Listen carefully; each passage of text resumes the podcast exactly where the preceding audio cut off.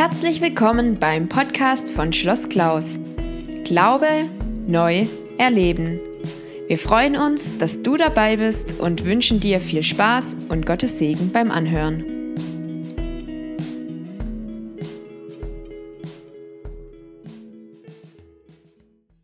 Ja, schön bei euch zu sein. Hier im Saal, aber vor allem ihr an den Bildschirmen.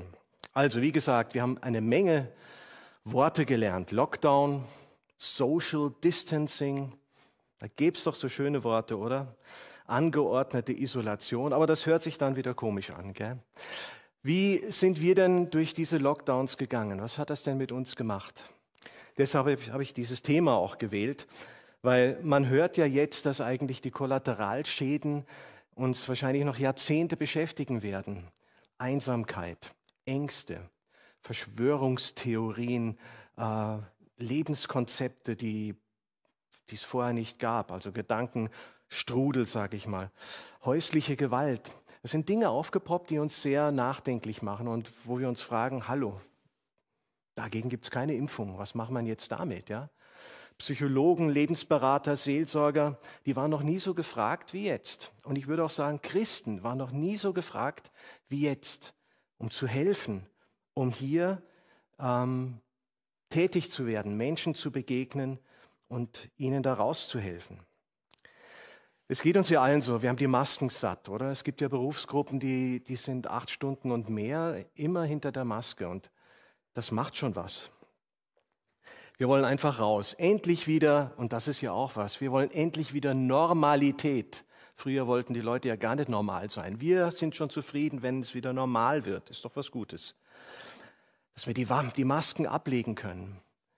Aber ich würde sagen, diese Zeit hat bei uns auch bewirkt, dass wir ganz schön viele Masken innerlich aufgesetzt haben. Ähm, wer bist du, wenn du dich nicht irgendwie darstellst und mitteilst über deine Social-Media-Kanäle? Und wenn du wieder in der Realität den Leuten begegnen musst, ungeschminkt vielleicht, ohne Maske, dann müssen wir uns auch erst wieder dran gewöhnen. Lockdown. Für die einen Homeoffice ist doch was Feines, ja. Darf da in Jogginghosen sitzen, einige waren sogar im Pyjama vorm Bildschirm, man sieht ja nur das obere, ja. Äh, für andere war es der blanke Horror. Ich halte meine eigene Wohnung nicht mehr aus, ich will raus. Warum war das so unterschiedlich? Oder was, wie ging es dir dabei? Spinoza, ein alter Philosoph, der hat einmal gesagt, der Mensch hat ein Horror vacui. Er hat die Angst vor der Leere. Die Angst vor der Sinnlosigkeit.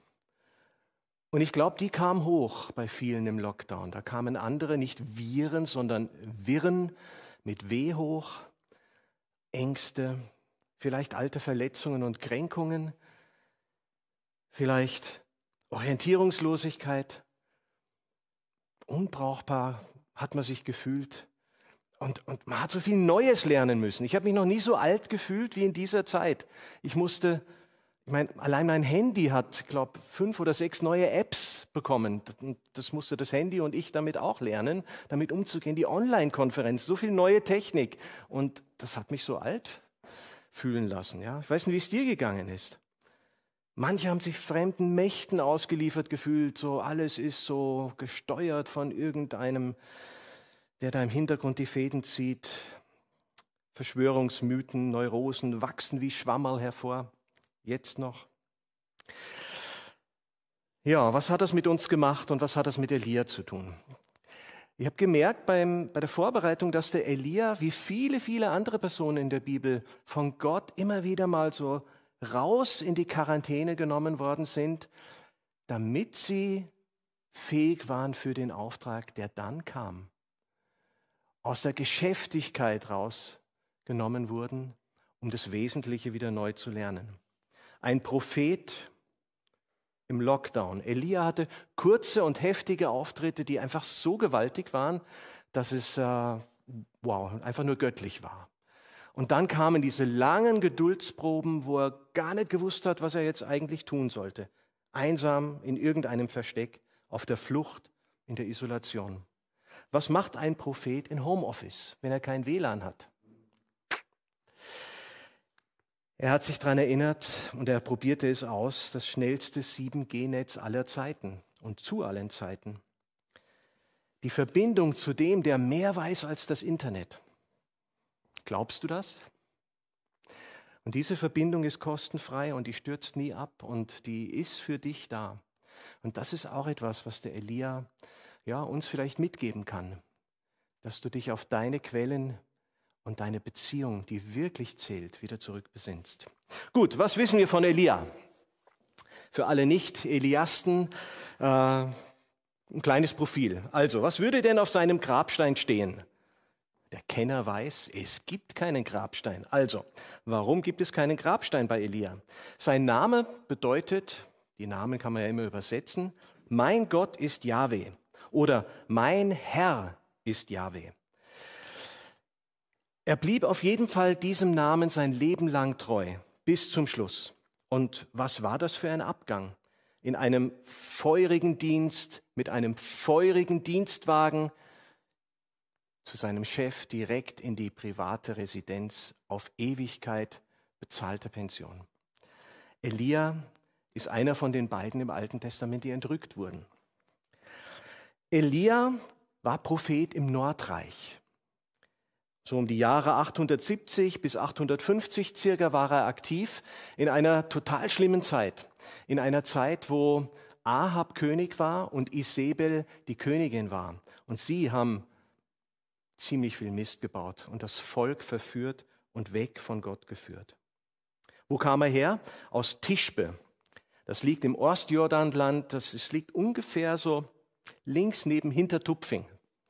Hintertupfing, also ein sehr bekannter, unbedeutender Ort, man weiß gar nicht so genau, wo das war. Elia war ein Mann vom Land und so war er auch gekleidet. Und so fiel er auch auf, im Hinterland Gileads im Gebirge zu Hause. Eine total katastrophal schwierige Zeit. Und Elia taucht einfach so aus dem Nichts auf. Man hört gar nichts, was er vorher gemacht hat. Und tritt quasi als einziger nach 60 Jahren Gottlosigkeit beim König auf und verkündet, so geht's nicht mehr weiter. Jetzt ist Schluss. Nichts geht mehr. Du sollst mit deutlichen Worten hören, was Gott mit dir vorhat. Aber bevor wir das hören, ein kurzer Ausflug in die Geschichte Israels. Unter den ersten drei Königen, Saul, David und Salomo, war Israel noch ein Reich. Und schon mit dem Sohn Salomos, Rehabiam, ging es auseinander. Die zehn Nordstämme trennten sich vom Südreich, das war Juda und Benjamin, und sie sagten, die Dynastie von David ist nicht unsere Familie, der soll nicht mehr König sein. Und wir suchen unseren eigenen König. Jerobeam wurde dann König. Und 200 Jahre hat dieses Nordreich bestanden, circa 200 Jahre. Es wurde dann von den Assyrern weggeführt, 722 vor Christus. In den 200 Jahren gab es 19 Könige und die waren alle katastrophal Gott ungehorsam. Was war geschehen? Man hat nicht mehr Gott angebetet, man hat die Kälber Ägyptens angebetet und die alten kanaanitischen Götter, die das Land wieder erobert haben, waren die Götter im Nordreich. Und dennoch, 60 Jahre bis Ahab, gab es noch etliche, die an Jahwe geglaubt haben. Ahab kommt zur Regierung, nachdem vorher ein Haufen Könige sich umgebracht haben und nicht nur der König mit seiner Familie, sondern die ganze Sippe blutig umgebracht wurde. Ahab ist einer der ersten, der ja, länger regiert hat als Sohn seines Vaters, Omri. Aber er setzt dem Ganzen noch eine Krone auf. Er nimmt sich Isabel, die Prinzessin von Sidon, zur Frau. Und die war die oberste Priesterin von Aschera, dem weiblichen Teil des Baalskultes. Und so wurde Baal und Aschera die Staatsgötter vom Nordreich. Die neue Hauptstadt wurde aufgebaut und in der Mitte prunkte ein Tempel für Baal. Baalskult, Staatsreligion, Jahwe wurde sogar verboten, die Propheten wurden gejagt und umgebracht. Man könnte sagen, ein geistlicher und politischer Supergau, der da damals war, für die Gemeinde Gottes, für das Volk Israel. Mitten in diese geistliche Dürre hinein tritt jetzt Elia auf. Eine geistliche Dürre, weil der Wohlstandsgott Baal, das war ja ein Fruchtbarkeitskult, angebetet wurde. Rein äußerlich ein schlichter, demütiger Mann vom Land, aber rein innerlich ein Mann Gottes. Einer, der den Mut hatte, in den Riss zu treten und klare Worte mutig zu sagen, obwohl er gewusst hat, ich bin wahrscheinlich nachher tot. Bei der Vorbereitung habe ich mich gefragt, mein lieber Mann, was sind wir doch irgendwie abgestumpft? So viele Dinge in unserer Gesellschaft, die sind nicht gut für die Menschen. Das sagt Gott ganz deutlich und wir sehen es ja an den Folgen. Wo sind die Christen, wo ist die Kirche, die in den Riss tritt und die sagt, Leute, passt auf. Die warnend, seelsorgerlich, aus Liebe sagt, hey, ihr macht euer Leben kaputt. Das ist krankmachend. Es wird negative Folgen haben für euer Leben. Kehrt um. Haben wir noch den Mut? Oder haben wir Political Correctness? Sind wir feige geworden? Sind wir selbst lau geworden? Was ist unser Auftrag in unserer Gesellschaft? In Jerusalem gibt es eine Kirche über dem Felsengrab. Die hat zwei Namen. Katholische Tradition sagt, es ist die Grabeskirche. Die orthodoxe Tradition nennt diese Kirche die Auferstehungskirche. Zwei Namen für eine und dieselbe Kirche. Und ich glaube, das ist es, was uns ermutigen kann, wieder ganz neu in der Auferstehungskirche zu leben und mit der Kraft Gottes, mit der Kraft der Auferstehung Jesu unseren Glauben zu leben und zu denken. Mitten in dieser Zeit, die schwierig ist, wo Gott uns hineingestellt hat. Für Jesus gab es keinen Lockdown. Man hat es versucht. Ja, Wachen vorm Grab, Stein, versiegelt. Ja, Jesus hat den Lockdown durchbrochen.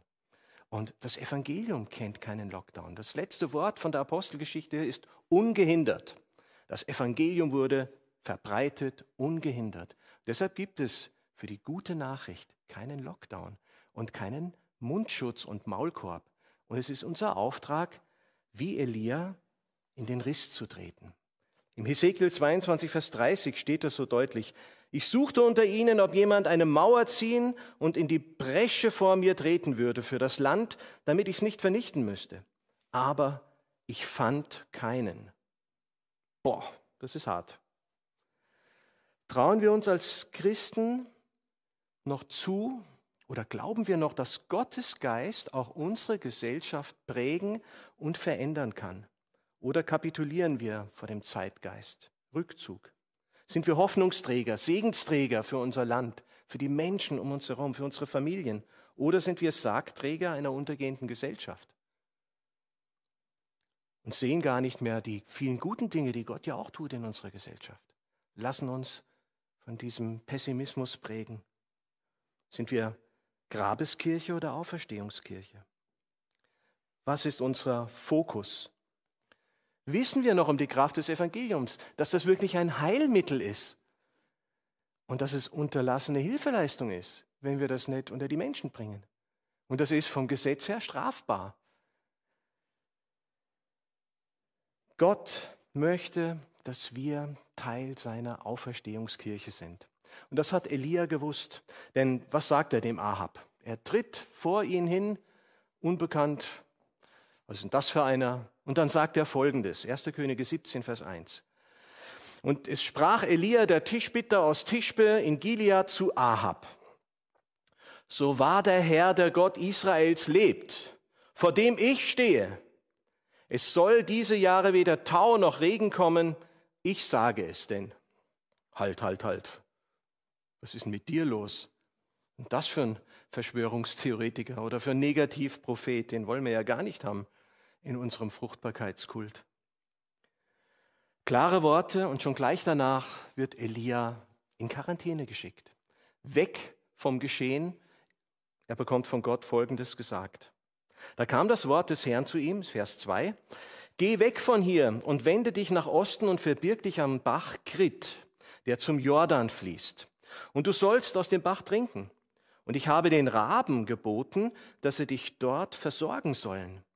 Er aber ging hin und trat und tat nach dem Wort des Herrn und setzte sich nieder am Bach Krit, der zum Jordan fließt. Und die Raben brachten ihm Brot und Fleisch des Morgens und des Abends, und er trank aus dem Bach.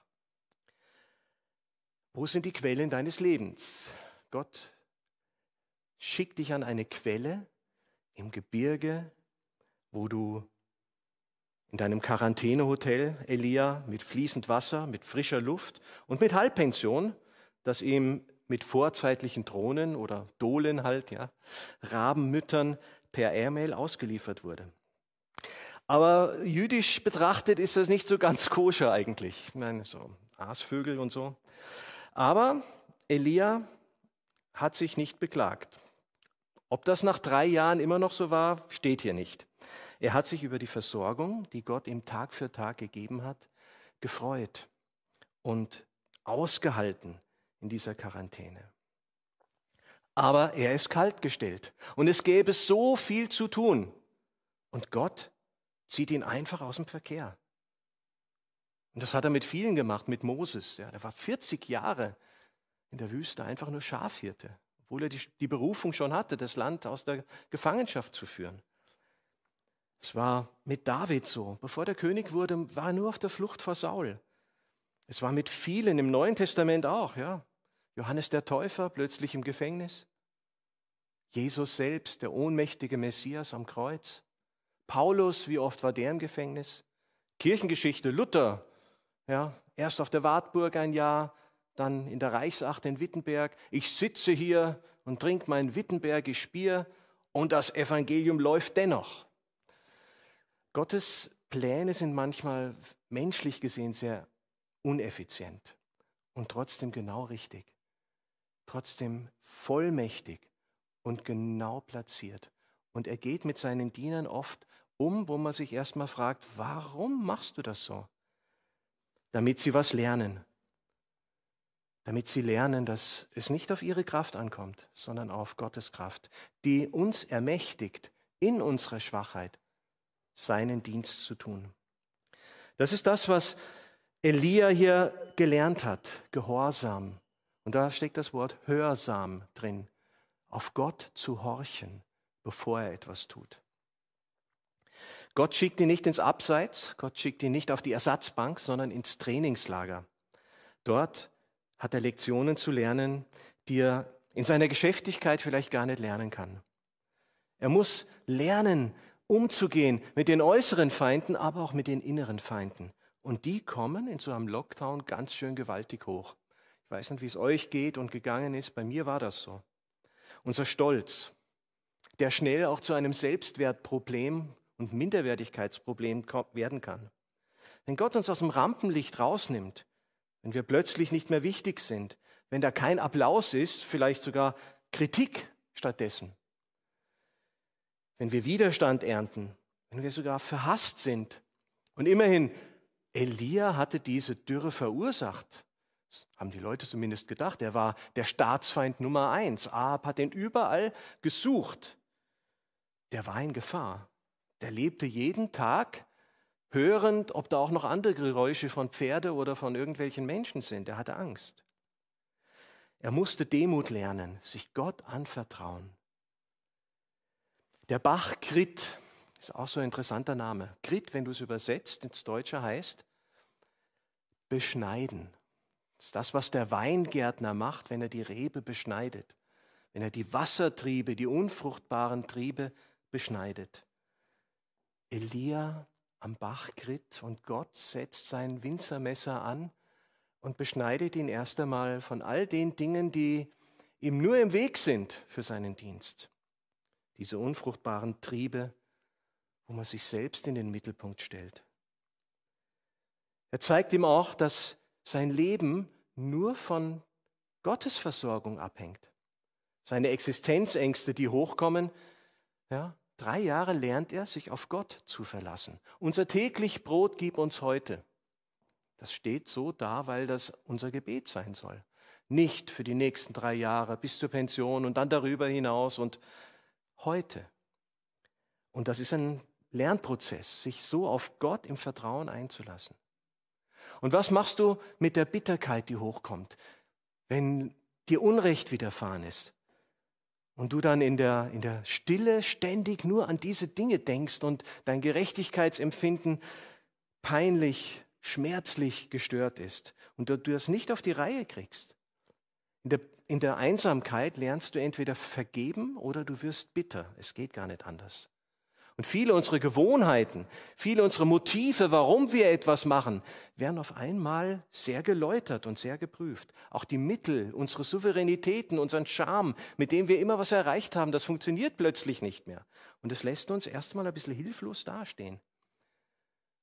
Und es kommen vor allem auch diese Bruttoseiten unseres Charakters zum Vorschein. Nicht nur die Schokoladenseiten, auch die sauren Gurkel, Gurkenseiten. Aber das Schöne in so einer Situation, wenn du Gott dabei hast, ist, dass du merkst, Gott liebt dich und Gott liebt mich auch brutto. Ja, sogar noch den Arbeitgeberbeitrag, den bezahlt er auch noch und deine Pension auch noch. Er versorgt. Und er hält dich nicht nur aus, er hat dich lieb und er steht zu dir. Und du kannst es wagen, vor Gott ehrlich zu werden. Und wenn das geschieht in der Isolation, dass du vor Gott ehrlich wirst, dann ist es ein Riesending, was dich frei macht, vor dir selbst ehrlich zu werden, was dich frei macht, auch vor anderen authentischer zu werden. Die Bibel sagt ein anderes Wort, die nennt es Heiligung. Heiligung ist etwas, da wirkt Gott an dir, dass du wirklich du selbst wirst, so wie Gott dich gedacht hat, damit du befähigt wirst, Gott zu dienen. Und zwar mit dem Besten, was Gott in dich reingesteckt hast. Frei von all den Dingen, die immer wieder alles im Prinzip durchstreichen wollen. Heiligung ist was ganz Positives. Aber es ist ein Zurechtstutzen. Und Elia wird hier zurechtgestutzt, um Frucht zu bringen, um Kraft für das Wesentliche zu haben, um durchzuhalten, wenn es brenzlig wird. Gott schickt uns manchmal in solche Auszeiten, wo wir nicht wissen, wie es weitergeht, wo Fragen nicht beantwortet werden, wo Menschen uns verlassen, vielleicht sterben, Beziehungen zerbrechen, was das alles sein kann. Auszeiten, die Schutzzeiten sind, Erholungszeiten sind, Gebets- und Ausbildungszeiten sind. Drei Jahre hören auf Gott. Da hätte ich schon gerne ein bisschen mehr gehört, wie das Elia gemacht hat und welche Lektionen er uns da geben könnte. Aber da steht nicht viel da. Wir wissen es nicht. Nach drei Jahren hat man im Studium sehr oft den Bachelor, ja, Baccalaureusfeier. Und gerade zu dieser Zeit wird das Bacherl trocken und versiegt. Ja, super. Was denn jetzt? Kann ich jetzt endlich rausgehen und Regen verkünden? Ist es jetzt dran? Nein, Jetzt kommt erstmal die Praktikumszeit, jetzt kommt erst einmal nicht das Trainingslager du und ich, sondern jetzt schicke ich dich mitten ins Feindesland. Der zweite Teil des ersten Lockdowns. Raus aus der Einsamkeit an den Ort, wo eigentlich der Feind zu Hause ist. Geh nach Sidon, dort, wo Baal und Aschera angebetet werden. Und dort habe ich einen Auftrag für dich. Diese zweite Lektion findet in dem Ort Sarepta statt. Und auch das ist übersetzt ein ganzer toller Name, finde ich, nämlich er kommt also vom Ort der Beschneidung, Krit, nach Sarepta, das heißt übersetzt der Schmelztiegel. Ist doch sympathisch, oder?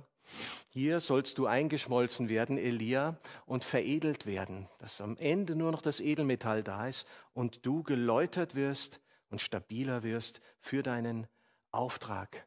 Und alles, was glänzt bei dir, ich bin und du Autorität von mir hast. 1. Könige 17, Vers 7. Und es geschah nach einiger Zeit, dass der Bach vertrocknete, denn es war kein Regen im Lande. Da kam das Wort des Herrn zu ihm. Mach dich auf und geh nach Sarepta, das zu Sidon gehört, und bleibe dort, denn ich habe dort einer Witwe geboten, dass sie dich versorge. Nach den Raben jetzt eine mittellose Witwe, das waren wirklich die Ärmsten der Armen, mitten im Feindesland und die soll jetzt den Elia versorgen und ihm Unterschlupf geben. Nach jüdischem Verständnis auch nicht ganz koscher. Elia macht sich auf den Weg. Es gibt kein Wasser mehr, ein langer Weg bis dorthin.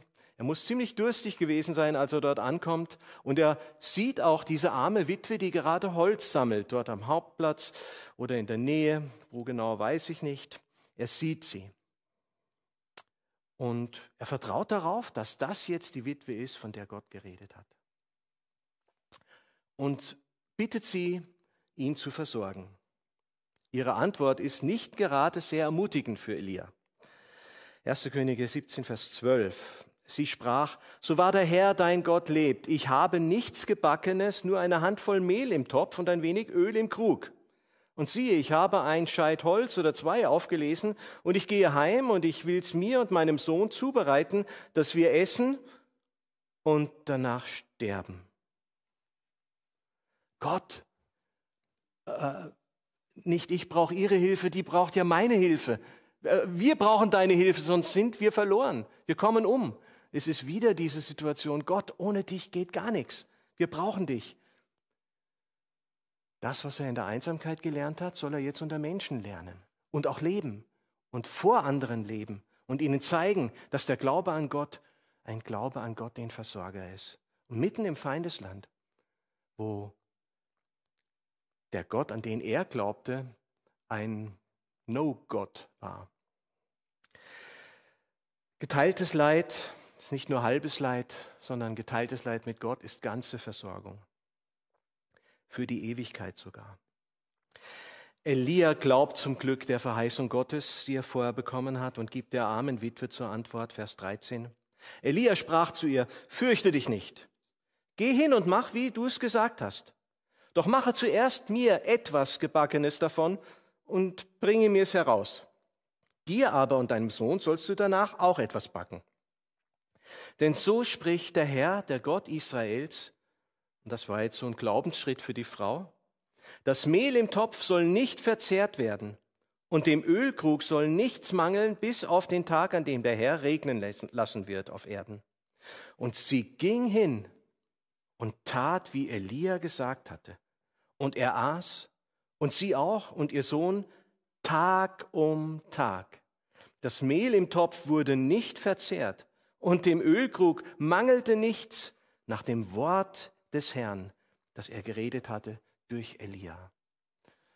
Gott spricht und es geschieht. Und wenn wir auf Gottes Wort vertrauen, dann geschieht was. Und das hat Elia hier erlebt. Das, was ich gelernt habe, das lässt sich umsetzen in der Praxis, sogar im Feindesland. Aber es war noch keine gemahte Wiesen, wie man hier sagt. Anfechtung kommt dazu und eine heftige Anfechtung. Nach einiger Zeit stirbt der Sohn von der Frau und die Frau ist total verzweifelt. Sie ist sauer auf Elia, sie ist sauer auf Gott und sie redet ziemlich deutlich mit Gott. Und, und auch Elia, Elia ruft Gott an und bittet um Hilfe. Vers 19. Er sprach zu ihr, Gib mir deinen Sohn.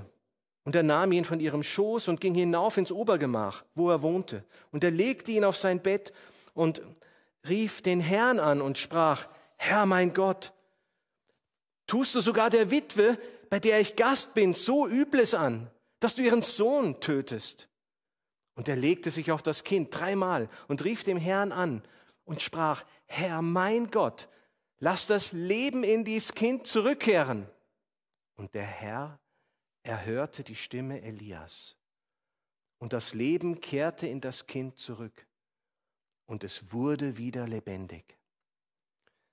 Ich denke, bei Elia geschah ja die erste Totenerweckung im Alten Testament. Das ist der Höhepunkt des Studiums, oder? Das ist die Masterprüfung, die ihr hier erlebt. Und 1. Könige 17, Vers 24 lesen wir, was die heidnische Frau jetzt erkannt hat. Durch das, was sie hier erlebt hat. Und die Frau sprach zu Elia, nun erkenne ich, dass du ein Mann Gottes bist. Und das Herrnwort in deinem Munde ist Wahrheit. Und das ist das, was eigentlich zählt, nicht das spektakuläre Wunder. Elia erfährt hier, dass mitten im Feindesland Gott sich offenbart und eine Heidin zum Glauben kommt und erkennt, dass Gott der Herr ist und dass sein Wort wahr ist und dass man sich darauf verlassen kann. Jetzt hat er den Glauben, dass das auch in Israel, im Volk Gottes geschehen kann. Das war ermutigend für ihn. Und jetzt ist er soweit. Geh jetzt hin nach Israel und jetzt machen wir zwei Geschichte. Es folgen zwei Gipfeltreffen, ganz unterschiedlicher Art. Am Karmel, das heißt übersetzt der Weinberg Gottes. Und das andere Gipfeltreffen mit Gott ist am Horeb, das heißt übersetzt Wüste oder Einöde. Zwei Berge, zwei Gipfelerfahrungen, zwei Gotteserfahrungen und auch zwei Selbsterfahrungen. Gehen wir auf den Karmel. Kerem El, der Weinberg Gottes. Ich setze die Geschichte mal so ein bisschen als bekannt voraus und skizziere nur mal kurz. Also Elia bittet Ahab und die 450 Baalspriester und 400 Aschera-Priester auf den Berg Karmel zu dem großen Showdown. So, jeder soll mal zeigen, was sein Gott kann. Und es wird sich beweisen, wer der wahre Gott ist. Mein, immerhin hatten die Balspriester ja schon dreieinhalb Jahre lang gebetet, dass Regen kommt und nichts hat sich getan. Das ist schon ziemlich peinlich für einen Fruchtbarkeitsgott. Und die Aufgabe war also, jeder soll ein Altar bauen und das Opfer drauflegen und nicht anzünden. Gott selbst sollte sich das Opfer holen und selbst verzehren und damit seine Macht und auch seine Realität zeigen. Und das ganze Volk war auch aufgerufen zu kommen und zu sehen, wer der wahre Gott ist. Ahab hat sich darauf eingelassen, weil der Leidensdruck war schon sehr groß. Ja, wahrscheinlich hatte Ahab schon nicht mehr das essen können, was er gewohnt war. Dreieinhalb Jahre Dürre, da ist nicht mehr viel in den Vorratskammern da. Den ganzen Tag versuchen die Balspriester, ihren Gott irgendwie mit allen religiösen Tricks dazu zu bringen, sich das Opfer selbst zu holen und es geschieht nichts. Und Elia tritt dann so gegen Nachmittag wahrscheinlich auf und sagt zu dem Volk folgende Worte. Wie lange hinkt ihr auf beiden Seiten? Ist der Herr Gott, so wandelt ihm nach. Ist aber Baal Gott, so wandelt ihm nach. Und das Volk antwortete ihm nichts. Und dann betet er, Herr, Gott Abrahams, Isaaks und Israels, lass heute kund werden, dass du Gott in Israel bist und ich dein Knecht und dass ich all das nach deinem Wort getan habe. Erhöre mich, Herr, erhöre mich, dass dies Volk erkenne, dass du Herr Gott bist und ihr Herz wieder zu dir bekehrst. Beachtenswert bei diesem Gebet ist auch, dass Elia nicht so die, die gängige Formel gebraucht, der Gott Abrahams, Isaaks und Jakobs, sondern dass er den geistlichen, von Gott gegebenen Namen von Jakob Israel wählt. Israel bedeutet ja was, ja, du bist ein Königskind, ein Fürst, ein Streiter für Gott. Daran wollte er das Volk erinnern. Hallo, euer Staatsname, sagt doch, für wen ihr unterwegs sein sollt, für den wahren Gott. Das ist eure Berufung. Und Gott holte sich für alle sichtbar das Opfer mit einem Blitz aus heiterem Himmel.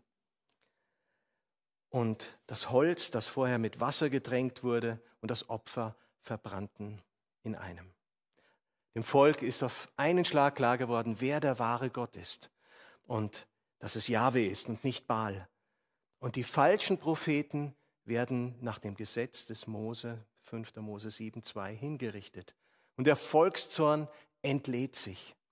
Und Elia ist da mittendrin. Er zeigt ganzen Einsatz.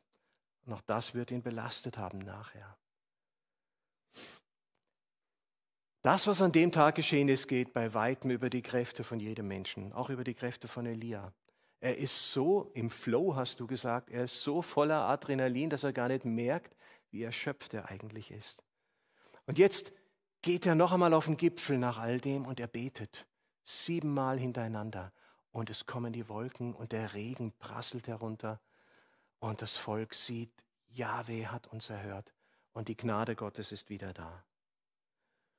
Und dann läuft er sogar noch vor Ahab her, damit er dem Volk sagen kann, wie es wirklich war, weil er vielleicht Angst hatte, dass Ahab es anders darstellen würde, dass Baal den Regen geschickt hat. Und dann kommt nach dem Höhepunkt die Gefahr des Absturzes. Nach manchem Flow wird's flau. Auch beim Klettern, wenn du den Gipfel erreicht hast, hast du dieses Hochgefühl. Gefährlich wird es beim Abstieg. Da denkt man, man ist unverwundbar und die Müdigkeit kommt und man wird unachtsam und schnell. Die meisten Unfälle passieren da. 1. Könige 19 von Vers 1 ab. Und Ahab sagte Isabel alles, was Elia getan hatte und wie er alle Propheten Baals mit dem Schwert umgebracht hatte. Und da sandte Isabel einen Boten zu Elia und ließ ihm sagen, die Götter sollen mir dies und das tun, wenn ich nicht morgen um diese Zeit dir tue, was du diesen getan hast. Da fürchtete er sich und machte sich auf und lief um sein Leben und kam nach Beersheba in Juda und ließ seinen Diener dort.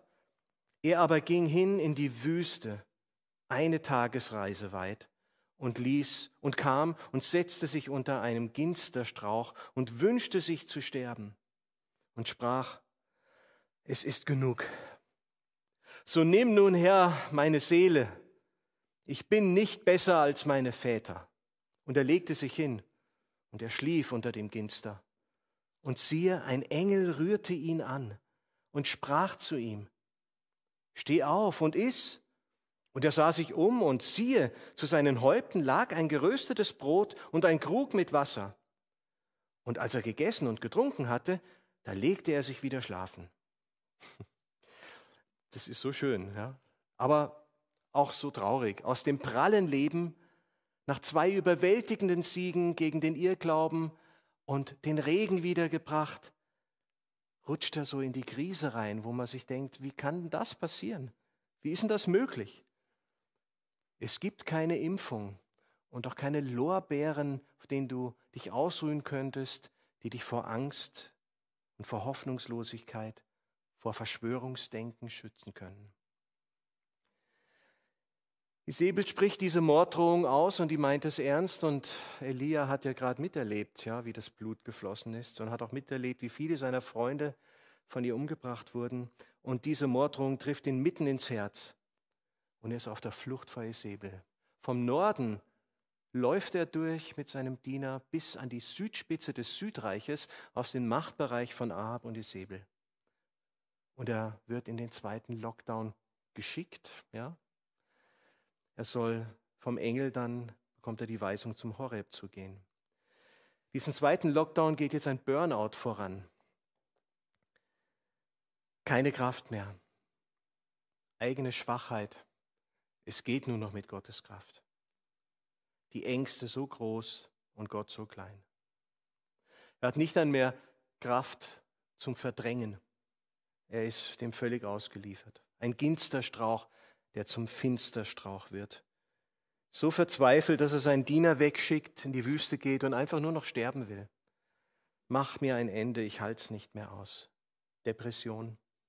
Im Endstadium wird man sagen.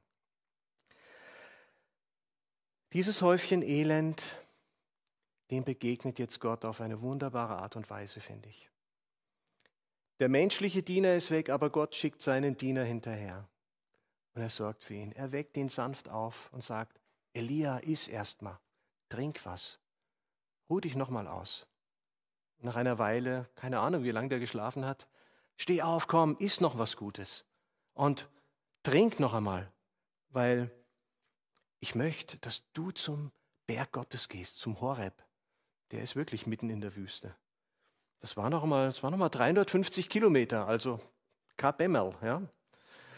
Und das Essen muss wirklich gut gewesen sein und Red Bull ist, ist Abemmel gegen das, was hier äh, Flügel bereitet hat. Er geht 40 Tage und 40 Nächte weiter und möchte zu diesem Berg der Begegnung Gottes, wo alles anfing. Er möchte Gott begegnen. Er will wieder Gott begegnen. Das ist doch schon mal was. Und damals wie heute eines der besten Antidepressiva ist Bewegung, Licht und ein Ziel vor Augen zu haben.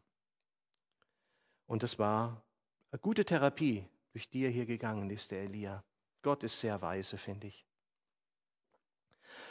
Nach fast 350 Kilometern kommt er an, aber er hat seine inneren Ängste und seine Gedankenschleifen nicht wegwandern können. Am Berg sucht er sich eine Höhle, verbirgt sich dort und ist immer noch in seinem negativen Denkmuster drin. Der Berg, wo Gott Moses begegnet ist, wo die zehn Gebote ganz kompakt gegeben wurden, die bis heute richtungsweisend sind für unsere Gesetzgebung und unser Leben gut beschreiben.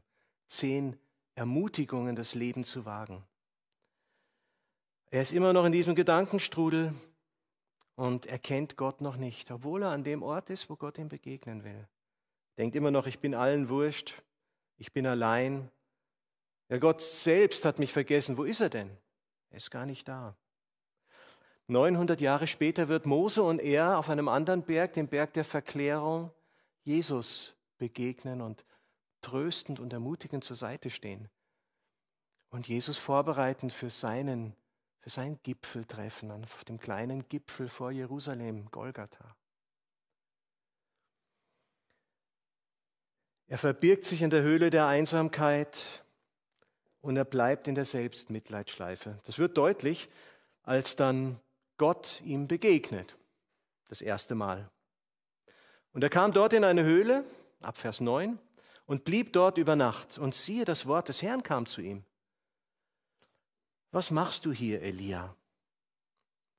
Er sprach, ich habe geeifert für den Herrn, den Gott Zebaut, denn die, Israel, denn die Israeliten, die haben deinen Bund verlassen und deine Altäre zerbrochen und deine Propheten mit dem Schwert getötet. Und ich bin allein übrig geblieben und sie trachten danach, dass sie mir mein Leben nehmen. Gott fragt ihn nur eine einfache Frage. Elia, was tust du hier? Und Elia gibt die Antwort auf die Frage, der hört die Frage gar nicht. Seine Gedankenschleife kommt raus. Das, was er wie eine Litanei immer wieder wiederholt hat und was sich so eingeprägt hat in seine Denk- und Gehirnmuster und scheinbar nicht rausgeht, dieser negative Blick. Gott führt ihn an den Berg, wo alles anfing, an den Berg, wo er sich offenbart hat, an den Berg, wo er sein Volk aus der Geburt herausgehoben hat und geführt hat durch die Wüste. Und er erkennt es nicht. Im Hebräerbrief steht, lasst uns aufschauen auf den Anfänger und auf den Vollender des Glaubens, auf Jesus.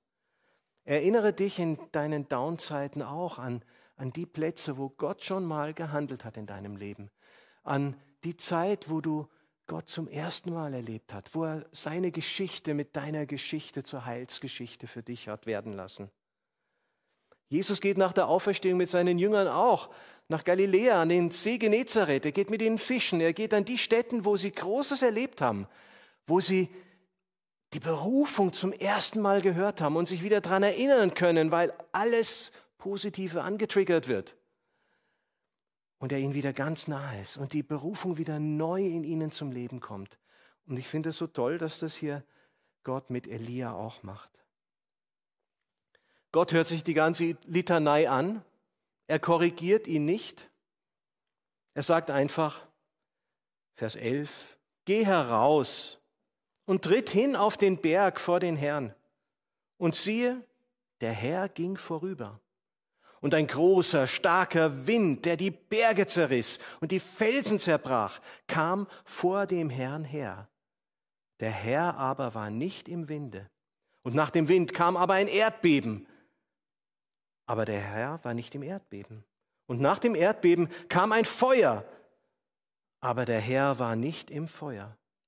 Und nach dem Feuer kam ein stilles, sanftes Sausen. Als Elia das hörte, verhüllte er sein Antlitz mit seinem Mantel und er ging hinaus und trat in den Eingang der Höhle. Und siehe, da kam eine Stimme zu ihm und sprach, Was hast du hier zu tun, Elia?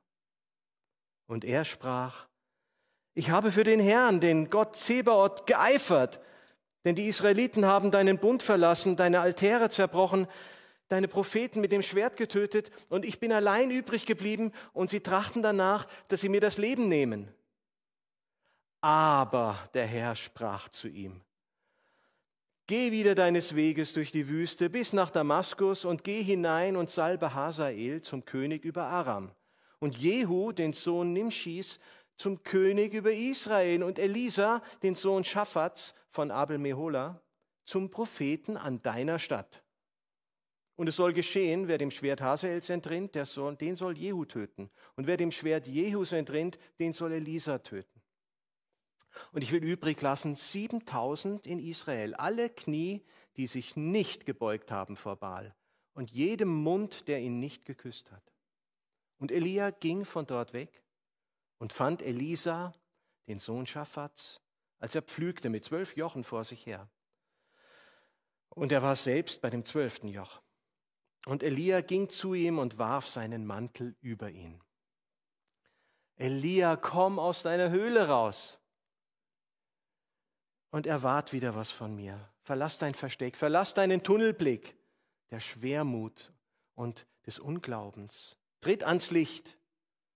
Und bevor Elia wieder auf Gott hören kann, erfährt er äußerlich wie innerlich einen Sturm, der alles, was nicht fest war, wegbläst. Ein Erdbeben, das alles, was vielleicht selbst gebaut war, zum Einsturz gebracht hat. Und das Feuer, was auf Echtheit, auf Ewigkeitstauglichkeit geprüft hat.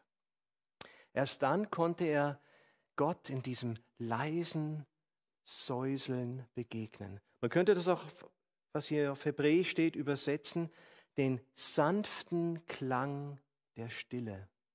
Sound of Silence. Ich war vor 30 Jahren auch mal eine Nacht auf dem Sinai, auf dem Berg Gottes. Es war ziemlich kalt, aber das Schöne war, es war eine Stille, wie ich sie vorher noch nie erlebt hatte. Kein Geräusch, kein Streulicht. Und du hast die Weite der Umgebung als unmittelbare Nähe empfunden, so als wäre Gottes Gegenwart ganz nah. Man hat mit Zimmerlautstärke was sagen können und es ist 200 Meter noch gehört worden. Es hat mich sehr beeindruckt damals und es war eine sehr schöne Gebetsnacht. Nachdem ich mir einen recht unkoscheren, eine unkoschere Decke von einem Beduinen, der nicht weit weg war, für 20 irgendwas ausgeliehen habe. Der hat sich gefreut und ich auch. Gott begegnet Elia ganz anders, als er sich das erwartet hat. Er muss wieder still werden, um ihn zu hören. Und dann ist es mit einer Klarheit von Gottes Aufträgen wieder da und Elia ist wieder gehorsam. Drei Dinge sollst du tun. Hasael zum König krönen, der kümmert sich um die Weltpolitik. Jehu, den sollst du auch salben, der kümmert sich um die Landespolitik, dass Ahab keine Chance mehr hat. Und Elisa, der soll dein Nachfolger sein. Du wirst in Rente geschickt? Na, die waren noch zehn Jahre circa beieinander. Aber vielleicht hat er das so aufgefasst. Okay, ich bin's nicht mehr, jetzt bin ich nur noch der Bote auch wieder Demut lernen, oder? Elia ist gehorsam und er findet Elisa und er findet jemand, mit dem er zusammen dienen kann jetzt. Aber er muss lernen, loszulassen, Gott dran zu lassen und sich selbst in den Hintergrund zu stellen und Gott die Dinge überlassen und Gott vertrauen, dass er es macht.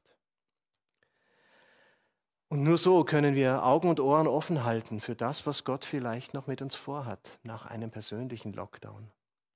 Überleg mal, wo waren so Phasen in deinem Leben, in deinen jüngeren Jahren? Wo hat Gott dir schon mal aus der Patsche rausgeholfen und dir Berufung geschenkt, dir Wege gezeigt, wo er dich haben wollte? Überlege, wie das war in den mittleren Jahren, als du vielleicht Verantwortung für Familie und den Beruf übernommen hast. Welche Kraftquellen hat Gott dir dazu gegeben, dass es gelungen ist? Oder jetzt, wo du vielleicht in den reiferen Jahren bist, älter geworden bist, wo äußerliche und innerliche Stürme da sind und vielleicht sogar noch heftiger werden? Alt werden ist nichts für Feiglinge. Wo du dich wie altes Eisen fühlst. Ronald Dunn, ein Baptistenprediger aus Amerika, hat einmal gesagt, als junger Mann dachte ich, die Anfechtungen in der Geist, in, und der geistliche Kampf würden im Alter immer weniger werden. Doch früher musste sich Gott nur um meine Kinderkrankheiten kümmern, heute muss er Krebsgeschwüre operieren. Der Kampf bleibt, der Glaube bleibt, das Leben bleibt und der Sieg bleibt. Geh voran mit deinem Herrn.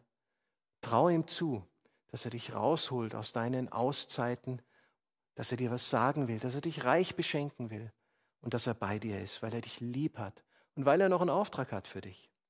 Noch einmal die Lektionen, die Elia lernen musste. Erstens Trainingslager am Krit, Beschneidung, Demut, Vertrauen lernen, die Dinge loslassen, die unser Leben schwächen. Lernen, von der Quelle zu leben, vom Wort Gottes. Zweitens, Manöver im Feindesland, Sarepta, der Schmelztiegel, Bewährung durch Anwendung des Gelernten mitten im Alltag, mitten im Feindesland.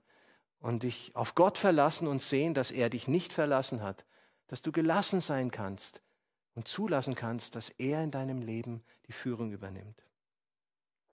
Der Karmel, Dienst im Weinberg in der Gemeinde Gottes, die Erweckung durch Gebet, durch Reinigung, durch Buße, auf dem Gipfel des Sieges, durch Gehorsam, durch Vollmacht von Gott im Flow des Glaubens. Aber die vierte Lektion, Horeb, die Wüste, vom Tal der Sorge auf den Berg der Begegnung, wieder auf Gott hören lernen, in jeder Situation, neue Berufung empfangen, wieder Hoffnungsträger zu werden für die Menschen, Segen weitergeben, bevollmächtigen, loslassen und Gott wirken lassen. Ich wünsche uns, dass wir diese geistlichen Lockdown-Erfahrungen so erleben wie Elia, dass er vom Gefühl her vielleicht getrennt von Gott war, aber Gott erleben konnte in dieser Einsamkeit, in dieser Abgeschiedenheit, als Korrektur, als Ermutigung, als Ausrüstung für neue Aufträge. Gott segne dich.